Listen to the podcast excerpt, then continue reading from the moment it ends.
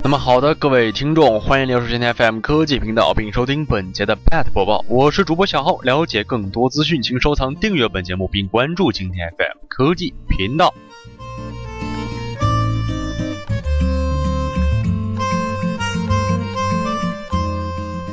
腾讯将发布关于微信的知识产权保护白皮书。那么，在今天，在广东省的版权局会议上，腾讯公司法务部总经理江波披露，截至目前为止，腾讯有自主产权的软件著作达到了七百件，那么作品近四百件。江波还说，腾讯在游戏作品的版权登记以及周边产品的开发等领域，自有知识产权的数量快速增加，在管理上。腾讯创立了基于大数据分析的腾讯版权管理系统，在内容上建立了包括了内容资产版权信息的管理平台，提供了版权、域名、商标、专利、商业机密等方面的保护。那么不仅如此啊，二零一五年腾讯也是大规模的采取了知识产权的开发，构建网络版的生态圈。包括了在影视方面，已经花费了几十亿元采购的优质影视，打造综艺并支持自制剧，实现正版运营。在音乐方面，投入近六亿元采购了一千五百万首正版作品，并支持全球二百多家唱片公司的版权合作伙伴关系。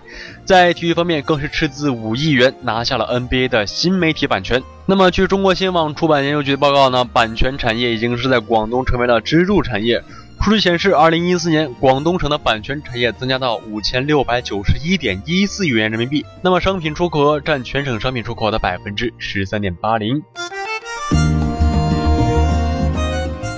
好，这是本节 BAT 播报的全部内容。了解更多资讯，请收藏订阅本节目并关注青天 FM 科技频道。